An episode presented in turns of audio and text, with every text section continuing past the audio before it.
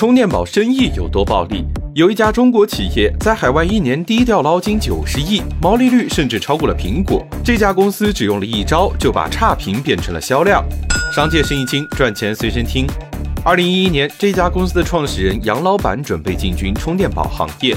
他的第一个问题就是，主打卖点做什么呢？杨老板是做搜索引擎的，他于是写了一个爬虫软件。专门搜集用户对各种充电宝的评价，有用户觉得电量大就是好，有用户说颜色不能太丑，这些啊都被杨老板通通记录下来，然后找到最集中的差评，这就是用户痛点。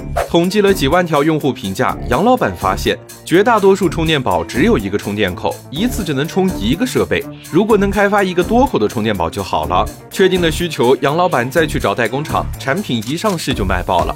后来做充电线的时候，杨老板又用了同样的方式收集用户反馈，发现好多消费者都抱怨数据线质量差，用了一段时间就拉坏了。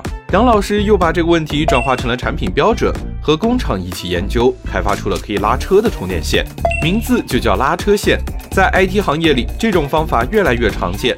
抓取客户反馈，分析用户关心的问题，再把这个问题转化成产品，把用户的差评变成自己的销量。这套方法可以用到你的行业吗？